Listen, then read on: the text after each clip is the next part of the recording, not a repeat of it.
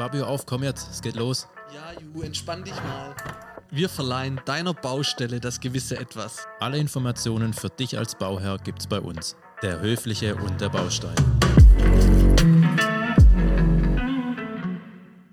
Wir möchten heute gemeinsam mit unserem Gast einen Blick in die berühmt-berüchtigte Glaskugel werfen, um mehr über die Zukunft der Baustoffe zu erfahren.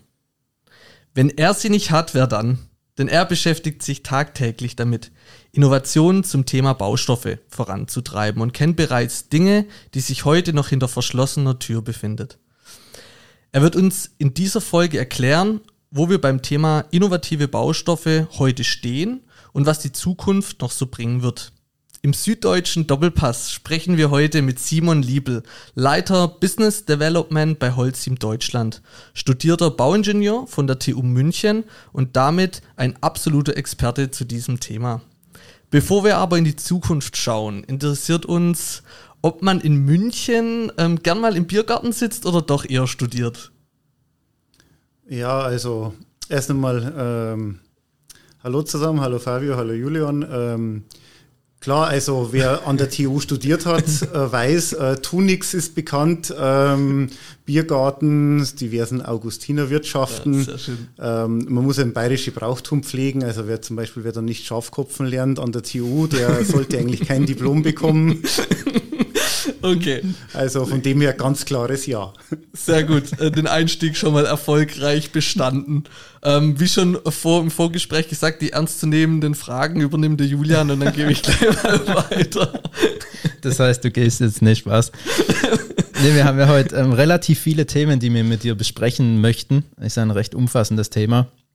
Aber vielleicht mal zu Beginn erstmal eine Frage. Was war denn so der innovativste Baustoff so in den letzten Jahren, oder vielleicht auch der, der spannendste neue Innovation, die du vielleicht persönlich begleitet hast in deinen Projekten? Mit der innovativste Baustoff, den wir seit äh, vielen tausend Jahren haben, das haben die Römer schon erfunden, das ist der Opus cementitium, das ist der Beton.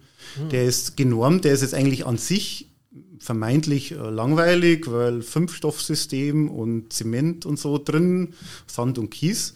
Aber ähm, der macht ihm ist so individuell, weil es frei in der Formgebung ist.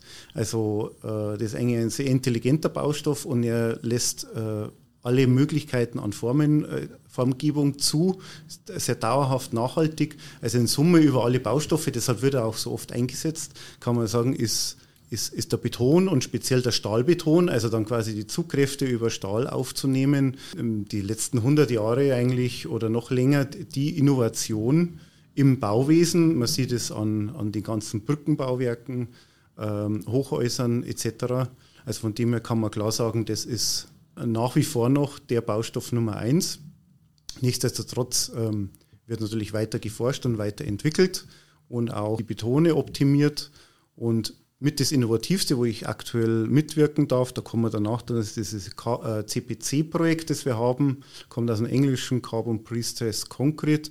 Also der Stahl wird ersetzt durch Carbon, hat den Vorteil, der rostet nicht und wird dann, wie gesagt, vorgespannt und da kann man sehr schlanke Bauteile machen. Und das ist mit ein, eines der Hauptthemen heutzutage, dass man äh, den Baustoff Beton, der oftmals sehr großzügig eingesetzt wird, weil er verhältnismäßig günstig äh, im Erwerb ist und super Schallschutz, Brandschutzvorgaben äh, erfüllt. Man sagt, ja, rein statisch würde man zum Beispiel so eine 20er Decke im Haus reichen, dann mache ich noch die Lüftungstechnik rein, dann bin ich bei 24, dann kommt das und dann bin ich bei 25 mhm. Zentimeter Decke, die ich vielleicht statisch gar nicht bräuchte.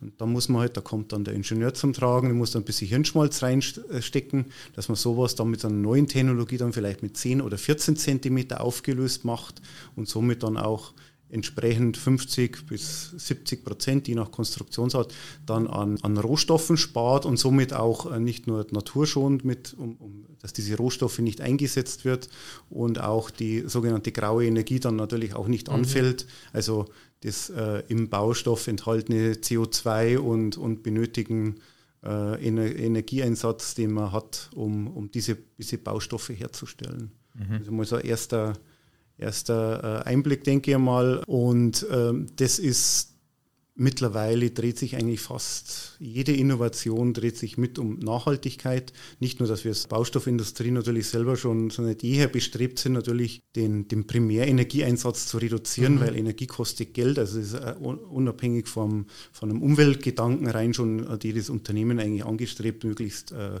effizient zu arbeiten. Und da sind wir auch schon, schon, schon länger dran, die Baustoffe auch zu optimieren. Und jetzt ist eigentlich so wirklich das Innovative, dass wir auch als Baustoffhersteller mehr und mehr rangehen und auch in Systemen denken.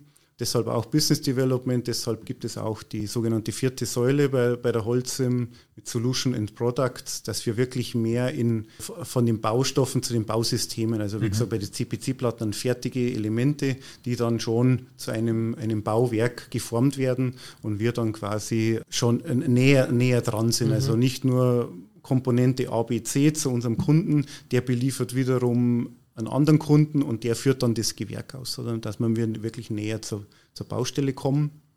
Und das ist natürlich mit das, das Spannende und auch der Austausch. Und das ist, das ist echt faszinierend, wenn wir, um jetzt bei dem Thema zu bleiben, wir als Ingenieure, wir sind wir da nicht so, wie soll ich sagen, ja, nicht so kreativ, aber wenn man, wenn man das dann, die Architekten, die, die, Baustoffe zeigt und die Möglichkeiten, dann kommen da Ideen zurück, dann, dann sieht man Entwürfe und Skizzen und so und denkt sich nur noch, boah, das ist, der hat nicht umsonst studiert. Also da, ja, in, dem, in dem äh, Austausch, ja, ich, ich nenne es jetzt mal mit den verschiedenen Gewerken, kommt ja immer das Schönste dann zustande.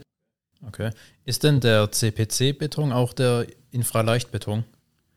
Oder ist das nochmal was anderes? Nee, das ist, das ist was anderes. Okay. Also CPC, das sind industriell äh, hergestellte Platten, mhm. so vier bis sechs Zentimeter stark, die man dann ähm, ja, via OSB-Platte aus mhm. dem Baumarkt kann man zuschneiden, zusammenfügen ah, okay. und dann äh, neue Bauwerke draus machen.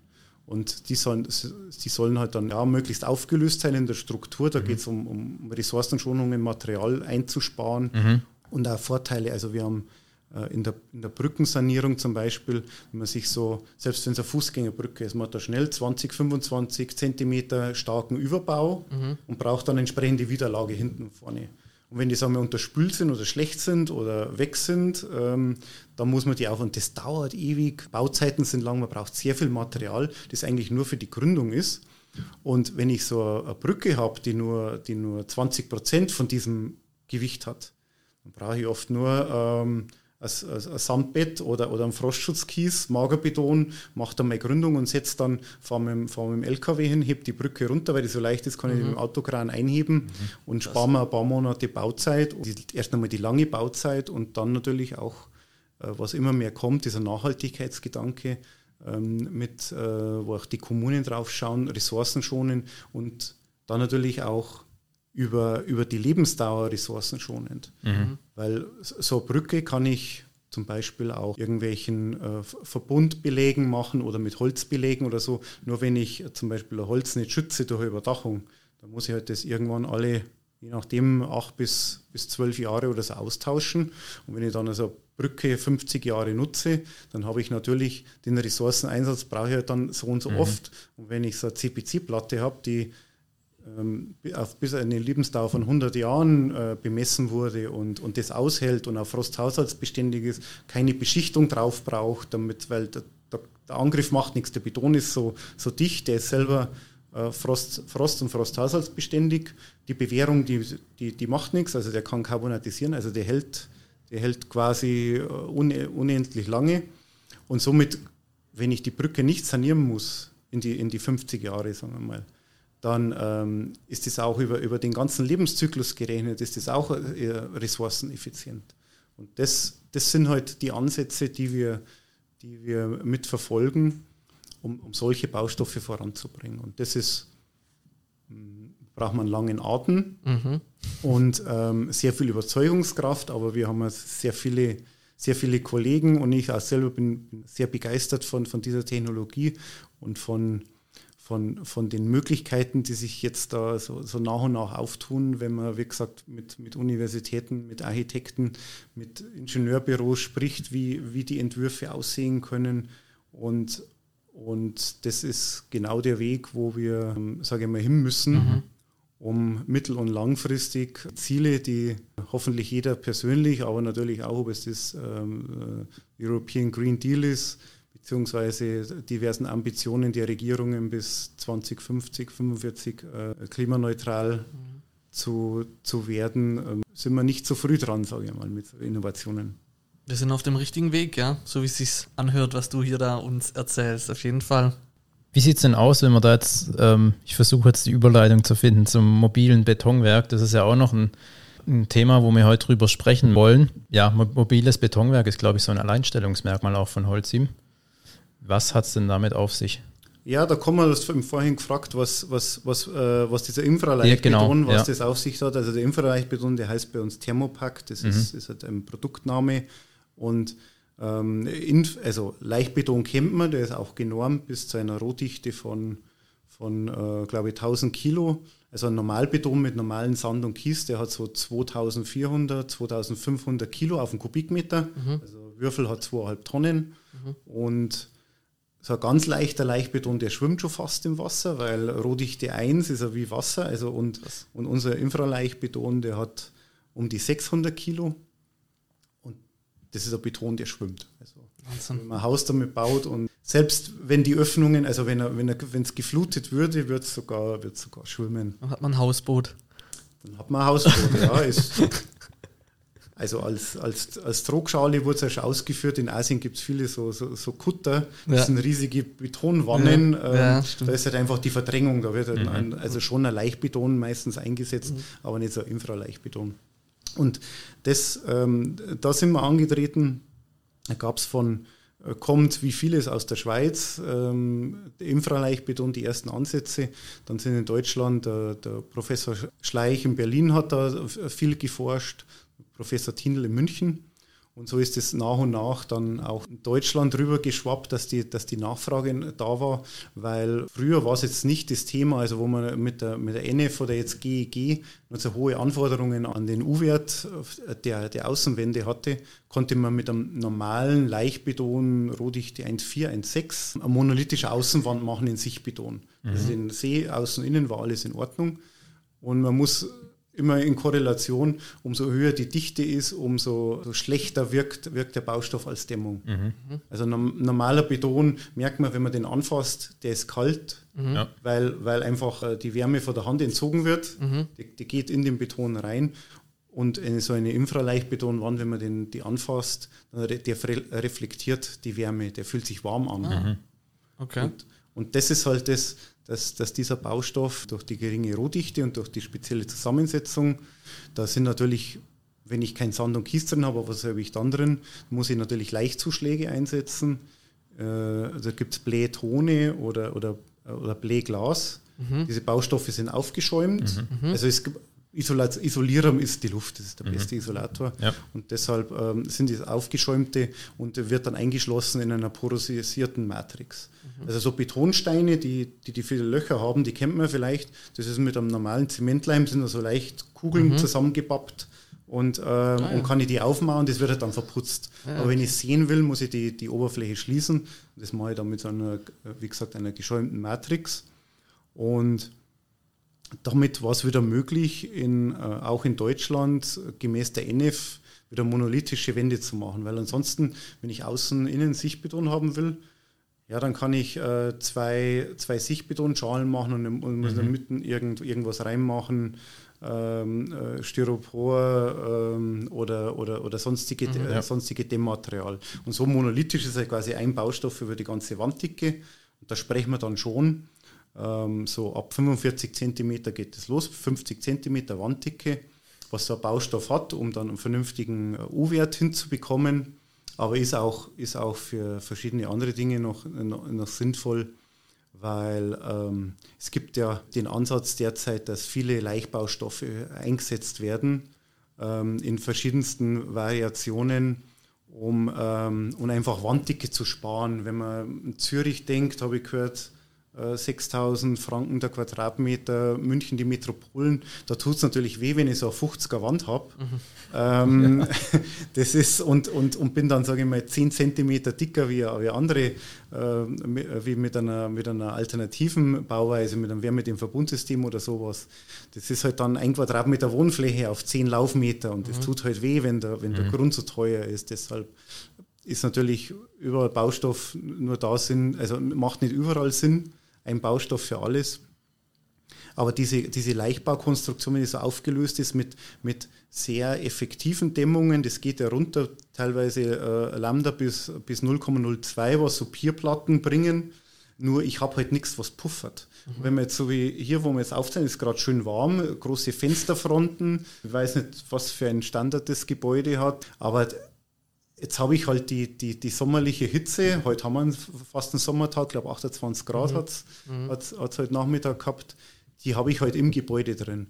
Und wenn ich einen, einen leichten Baustoff habe, aber im Vergleich zu diesen ganz leichten Systemen ist der immer noch schwer mit so 600 mhm. Kilo. Da habe ich so einen sogenannten Thermal Shift, ich habe da Phasenverschiebung. Mhm. Und dann kriege ich, kann ich die, die Tageswärme, die geht man nicht durch und es puffert man ab. Man kennt es, wenn man im Sommer grundsätzlich gläubig ist und geht gerne in die Kirche. Ansonsten, wenn man im Sommer irgendwo im Urlaub ist und, und besichtigt äh, eine Kirche oder, ja. oder eine Burg oder eine Kathedrale oder irgendwas, wo halt dicke Mauern sind, da ist drin immer angenehm mhm. kühl. Ja, warum? Weil die Hitze nicht reinkommt, weil ich da massive Baustoffe einsetze. Mhm. Das ist der Gedanke, der vortrifft und also wie der Professor Nagler, der hat jetzt in Bad Aibling drei Versuchshäuser gemacht, eines mit Ziegel, mit, ähm, mit Holz und mit Infraleichtbeton. Hohe Decken über drei Meter, ein Schelm, wer da an, an Altbau denkt, so, also mhm. hohe Räume, mhm. mhm. ähm, einfache, ähm, einfache Strukturen, also ein, ein, ein, Kubus, viereckig, sieht eigentlich fast aus wie ein Kasernengebäude mhm. und keine Technik drin. Weil oftmals diese, diese Glaspaläste mit Fassaden und so, ähm, ja, da wenn der Hausmeister krank ist, dann, dann kann man das Haus nicht mehr betreten, weil keiner die, die Software und die Dinge bedienen ja. kann. Und das wird immer mehr und immer Klar, mehr und, ja, und, und da muss man wieder zu, zu einfacheren Systemen vor allen Dingen auch von den Baustoffen her. Man hat angefangen und man hat immer mehr, man hat dann 10, 15 Lagen zusammengeklebt. Und wenn man jetzt also die, an, den, an diesen äh, Kreislaufgedanken denkt, mhm. dass man das irgendwann einmal rückbauen will und will es nicht auf die Müllkippe oder auf die Deponie geben, dann ähm, muss ich ja diese Lagen trennen und Sorten rein recyceln, damit ich irgendwo, wenn ich ähm, Richtung Klimaneutralität oder, oder in eine Kreislaufwirtschaft gehen, möglichst ressourcenoptimiert nehmen kann, brauche ich fast einen reinen Baustoff, damit ich den wirklich wieder recyceln kann, mhm. weil sonst mache ich ja meistens ein Downcycling, mhm. dass ich irgendwas nehme und ja, es war mal ähm, eine Plastikflasche, dann wird es ein Pullover und dann wird es mhm. eine Parkbank, also jetzt mhm. so vom Kunststoff ja, her, ja. weil da, da wird dann der Recycling-Anteil ja. immer größer. Am Anfang ist es noch fürs Lebensmittel gut, dann ist es noch als Kleidung gut mhm. und dann taugt es nur eigentlich für so untergeordnetes, als, also als Sitz, Sitzstufe von, von, von, einer, von einer Parkbank. Mhm. Und das Deshalb der Ansatz, die monolithischen, die monolithischen Bauteile zu nehmen, um dann quasi das im Kreislauf sauber trennen zu können. Kann ich Bewährung trennen, kann ich das Material wieder für einen neuen Infraleichtbeton einsetzen, am Beispiel jetzt vom Infraleichtbeton. Und das mobile Betonwerk, um da drauf zu kommen, ja. warum haben wir das gemacht? Ja, ich brauche da besondere Zemente, sage ich mal, ich brauche besondere Bindemittel, ich brauche diese Körnung.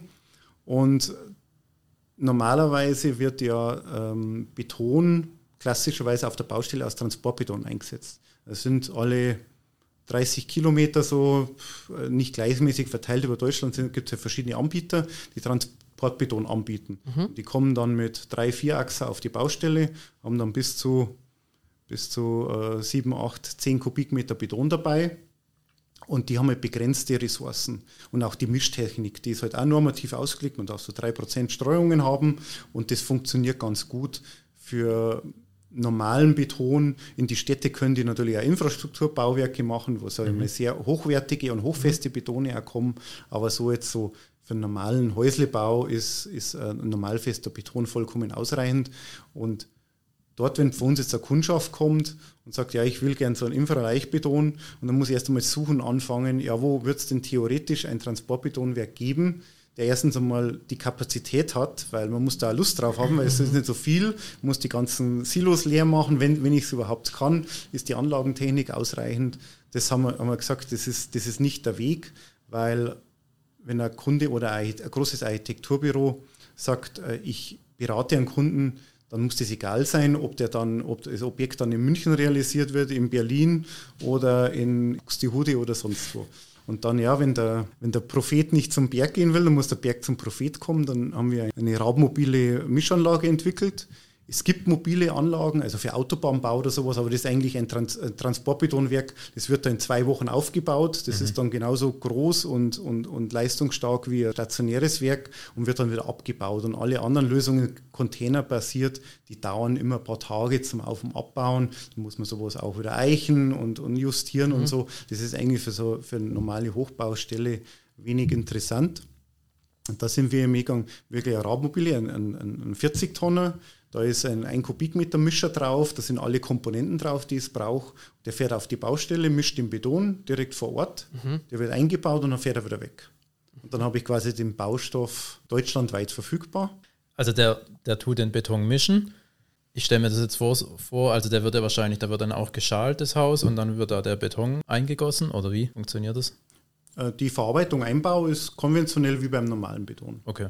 Der ist sehr fließfähig, der ist mhm ja, äh, leicht verdichtend. Man hat da in der Regel auch mit dem Kran kein Problem, weil die sind ja ausgelegt, dass die halt dann so einen kleinen Kübel haben mit einem normalen Beton. Mhm. Und dann kann ich ja, sagen wir mal, einen Kubikmeter verfahren, weil der hat nur 600 Kilo, wo ich ja sonst nur, nur 300 Liter vom normalen Beton. Also mit dem Einbau ist das, ist das kein Problem. Und den kann man ganz normal mit einem, mit einem Betonkübel einbauen. Da braucht man jetzt keine spezielle mhm. Pumpe oder so dafür. Das, also der Einbau ist kein Problem. Die Herausforderung ist natürlich wie immer an die bauausführende Firma, wie bei jedem Sichtbeton. Mhm. Man hat halt das Abbild von der Schalung und wenn da nicht sauber gearbeitet wird, dann schaut halt das nicht schön aus. Mhm. Und das ist halt die, die große Herausforderung.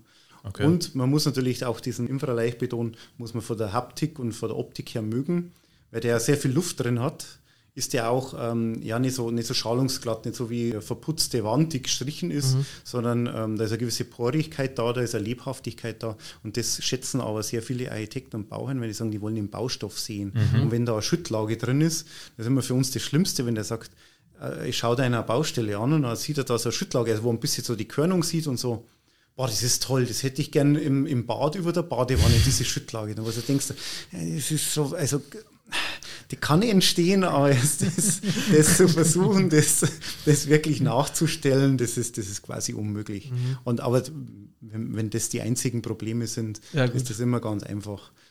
Mit der Herausforderung, äh, die Norm hört irgendwo auf bei, bei so 1000 Kilo, was drunter ist, ist man bei einer allgemeinen Zulassung, dass man den überall einsetzen kann. Da sind wir jetzt dran schon seit einiger Zeit. Wie gesagt, es dauert ein bisschen.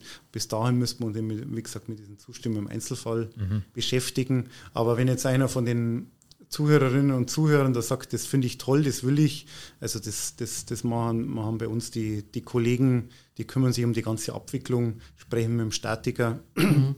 weil die haben das natürlich auch nicht, sitzen auf und ja. da um, im Programm äh, finden den Baustoff nicht, nee, kann ich nicht rechnen, kann ich nicht machen, ja. weil äh, habe ich nicht drin.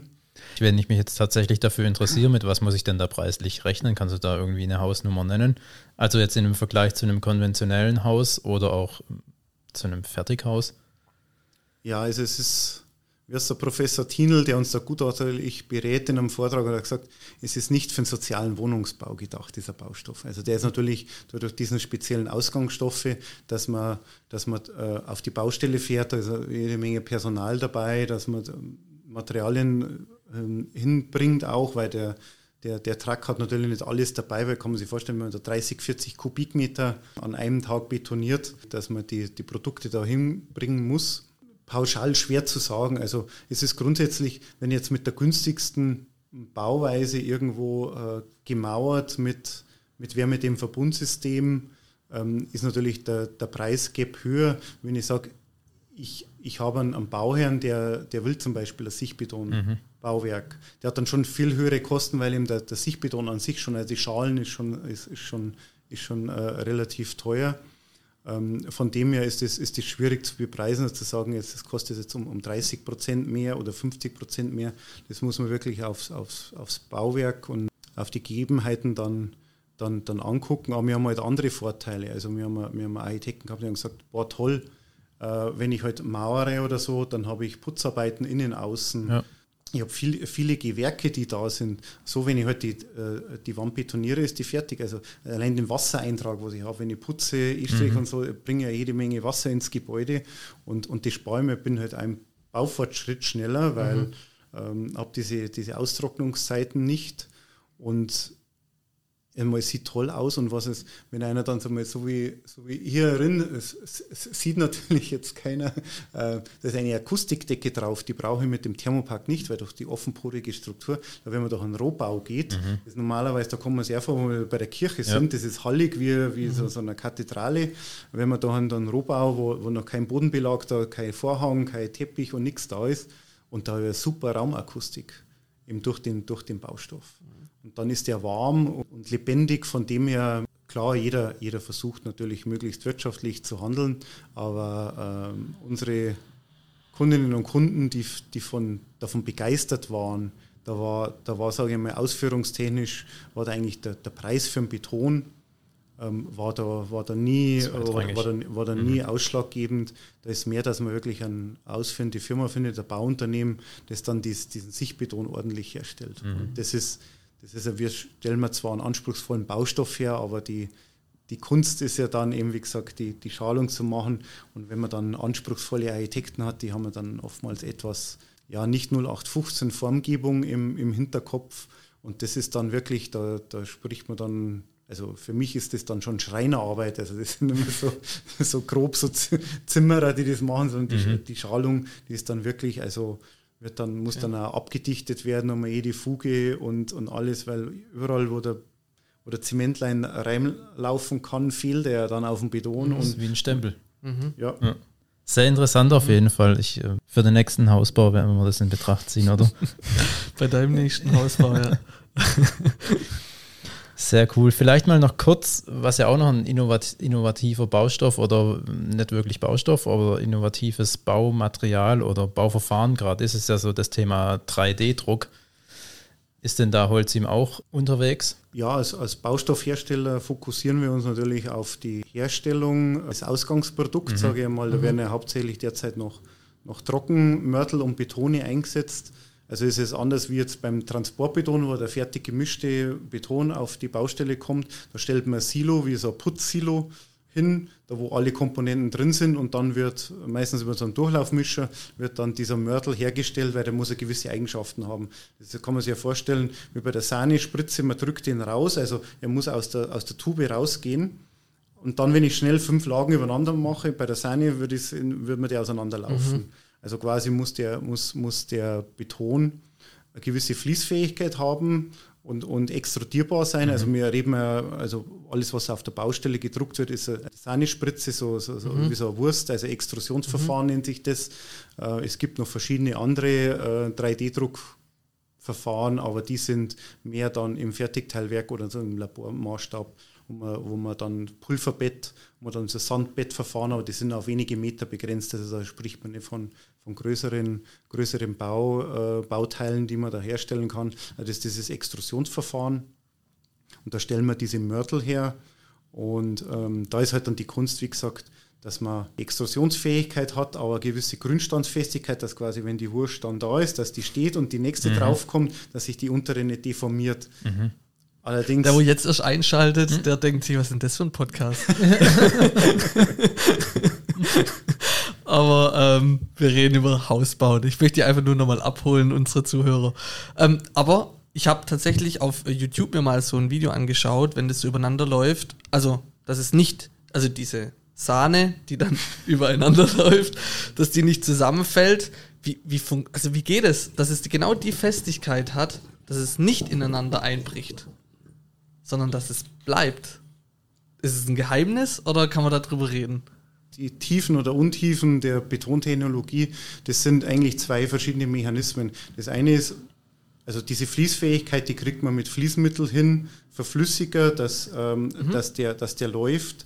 Die Zusammenhalt, da, da, setzt man dann, äh, da gibt es Stabilisierer etc., um, um diese Grundstandsfestigkeit zu verbessern. Man kann auch Fasern einsetzen quasi um so eine Art Mikrobewährung drin zu haben, dass der nicht, also der hält sich dann quasi mhm. über Fasern mhm. zusammen und die eigentliche Festigkeit über, über, über das Bindemittel, über den Zement, das kommt dann erst viel später. Mhm. Das ist eigentlich zu gefährlich, ah, ja. dass das zu früh kommt, weil okay. wenn man sich vorstellt, man macht, man macht jetzt, sage ich mal, eine Außenmauer ja. und dann braucht man, sage ich mal, zehn Minuten oder Viertelstunde, bis man wieder dort ist. Mhm. Ähm, dann soll zwar die vorhergehende Lage positionsgerecht sein, aber darf noch nicht abgebunden haben weil sonst kriege ich keinen Verbund mhm. mehr hin. Und dann habe ich wieder keine monolithische Scheibe. Ja. Und das ist halt, dann muss man dann wiederum mit, mit, mit Verzögerern aussteuern. Also man kann nicht ein, ein relativ schnelles, zum Beispiel über Schnellzemente oder so das machen, wird bei der Sahne-Spritze gehen, kann ich rausdrücken, wird mhm. hart in fünf Minuten, funktioniert da nicht. Also mhm. das ist das Geheimnis quasi okay. der, der F, äh, oder Forschungs- und Entwicklungsabteilung, dass die dann die richtigen Komponenten mhm. finden, damit das Ganze funktioniert. Und am Ende des Tages ist es Trial and Error. Da müssen wir mir auch zu, zu äh, Druckerherstellern gehen und sagen, oder die kommen dann zu uns, habt ihr Material und dann ist man wirklich ist man beim Versuch. Mhm. mhm. Weil die Juni und ich haben uns schon mal darüber unterhalten, dass äh, bei diesem 3D-Hausdruck, da werden ja die Wände erstellt und man kennt es dann vielleicht von einem einen oder anderen Bild. Das ist dann so rund, sind die äh, Wände ja gedruckt. Also die Form des Hauses ist ja nicht eckig, sondern mit einer Rundung. Und ähm, da werden aber nur die Wände erstellt. Ne? Die Decke von zum Beispiel einem Raum kann per 3D-Druck noch nicht erstellt werden. Ist das richtig? Ja, das macht, macht keinen Sinn, weil ich muss trotzdem eine Schalung hinmachen, weil ich muss ja gegen irgendwas drucken. Mhm. Und dann könnte ich quasi ja, in der Fläche ja. eine Lage ja, aufziehen. Aber da muss ich ja die Bewährung mhm. irgendwo, weil die muss ich das Zugglied übernehmen. Also da ist man nicht so weit. Also es okay. sind in der Regel Außenwände und die Rundungen sind halt, weil man eben die, die Architekten natürlich die Technologie nutzen wollen. Mhm. Weil wenn ich jetzt eine gerade Wand will beim viereckigen Haus, dann kann ich es gleich schalen, da brauche ich ja mhm. keinen 3D-Druck. Mhm. Und wenn ich sage, ich will gewisse freie Formgebung haben, dreidimensional gekrümmt, da wird nämlich dann auch die Technologie wieder wirtschaftlich, weil da der Schalungsbau so teuer ist. Mhm. Und da kann ich dann sagen, das, das ja, mit dem 3D, 3D-Drucker ist egal, ob der gerade druckt mhm. oder eine Kurve macht, das muss ich eben nur sagen, dann, dann macht er das. Spannend, sehr gut. Da hört man schon hier den Motorradfahrer Gas geben. Der fährt zum nächsten 3D-Haus. Die Zukunft, die ist spannend. Und der Ju und ich haben uns äh, für die letzte Frage, äh, ja, noch nicht die letzte Frage, aber einer der letzten Frage, die Frage gestellt, ja, wie sieht denn so das Bauen der Zukunft aus? Ähm, was glaubst du, Ju? Ich weiß es ehrlich gesagt nicht, aber deshalb haben wir ja den Experten da, der vielleicht einmal ähm, einen Ausblick geben kann oder einen Einblick, was denn noch so im, im Köcher ist? Ja, also wo wir, wo wir im sehen, 3D-Druck ist ja, ist ja mitgeschuldet, nicht nur weil es die Technologie gibt, sondern wir haben ja einen Fachkräftemangel. Bisher mhm. ähm, sehr personalintensiv wird da gearbeitet wie vor, wie vor 50 Jahren auf der Baustelle, wo dann Steine aufeinander gesetzt werden und so äh, diese Fachkräfte, die ist ja absehbar, fehlen ja heute schon, dass die in Zukunft nicht da sind und ist natürlich, wenn ich äh, mit dem dann mit dem Tablet dastehe und bediene so einen 3D-Drucker, da finde ich eher junge begeistert, also kann ich eher junge, junge ja. Leute begeistern, äh, den, den Beruf zu ergreifen, als wenn ich sage, du mit 50 ist vielleicht der Kreuz kaputt, weil du Steine versetzen musst, soll heute auch nicht mehr sein, weil es gibt Gewichtsbegrenzungen so, aber trotzdem ist das, macht das natürlich das, das Berufsfeld äh, viel interessanter und, und auch attraktiver. Ja, man müsste mal, wird immer viel von Digitalisierung gesprochen, aber die die Digitalisierung muss, muss auch im Bauwesen mehr voranschreiten. Wir haben halt viele einzelne Gewerke, die oftmals noch nebeneinander arbeiten und nacheinander arbeiten und da halt wenig Synergien, beziehungsweise das läuft gut, wenn sie die untereinander kennen dann kommt der Tiefbauer und der Rohbauer und der macht das, ja, pass auf und da ist meine Leitung und da das und ansonsten ist halt trotz auch BIM, dreidimensionale Zwilling, der am Computer erstellt wird, ist ja so die, der zukünftige Ansatz, dass da quasi jeder da reinarbeitet und dann habe ich halt eine Kollisionsprüfung, mhm. wenn dann das Abwasserrohr und, und das, die Elektroleitung dann auf einer Ebene liegen, dann, dann meldet er einen Fehler, dann muss halt einer das, das versetzen. Auch die Daten müssen halt erstmal gepflegt werden dann. Ja, es muss jeder zuarbeiten, ja. jeder einen gleichen Standard haben. Ja. Und viele Mittelständler ja, die, da müsste der Chef selber machen. Die, mhm. haben, die haben keinen ITler da sitzen und der ist halt auf der Baustelle, ja. weil es momentan brummt, wie immer noch. Und das, das ist mit einer der, der großen Herausforderungen. Dann Fertigteilbau äh, wird, wird zunehmen, also das modulare Bauen, mhm. wo man sagt, man hat dann nicht, also man will ja nicht wieder Plattenbauten erstellen, wie es früher mal war, also eins wie es andere, sondern ähm, ja, modular hergestellte äh, Systeme, die ich aber relativ individuell zusammenstellen kann und damit auch schneller werde und auch die Bauzeiten und Lärm und Dreck im, im innerstädtischen Bereich vor allen Dingen ähm, zu, zu reduzieren. Weil das ist ja, das ist ja mit, die, die sogenannte Nachverdichtung ist ja ein, einer der Schlüssel, entweder Aufstocken der Gebäude oder dann Innenhöfe, dass man einfach teilweise, wo es relativ, räumlich relativ großzügig nur ist, dass man eben da mehr baut und höher baut, um eben äh, nicht so sehr in die, in die Fläche gehen zu müssen, mhm.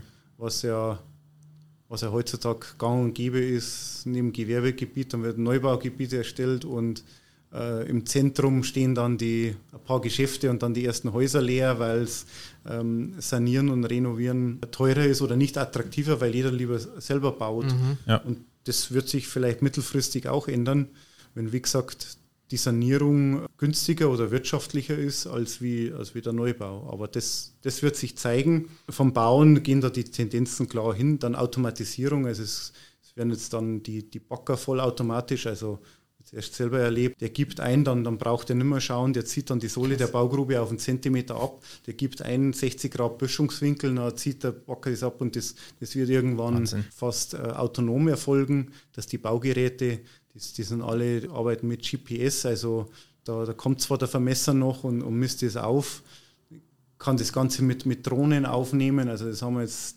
äh, teilweise auch in unsere Steinbrüche, wo man dann nicht wochenlang der Vermesser rumrennt, sondern die halten, was, was halt abgetragen wurde, fliegen nur mit der Drohne drin. Das sind ja Programme, die kann habe mir sagen lassen, jeder bedienen. Ich habe es selber noch nicht gesehen. Das ist mit den, aber dann kann ich ja wirklich die Aufmaße machen und so bei Baustelle Bestandsaufnahme, dass ich halt dann sehe, okay, das sieht jetzt so aus, die Wand ist zwar schief und so, aber ich nehme die, habe da Punktwolke, gebe das zum Beispiel dann in ein Fertigteilwerk rein und dann für die Sanierung wird mhm. dann die, so ein Vorsatzelement dann maßgeschneidert gemacht. Und mhm. sowas kann eben dann vielleicht in Kombination mit 3D-Druck oder, oder man kann ja auch umgekehrt auch die Schalung mit, mit CNC-Fräse zum Beispiel, was ja im Maschinenbau gang und gäbe mhm. ist, äh, freie Formgebung macht, um das äh, hinzubekommen.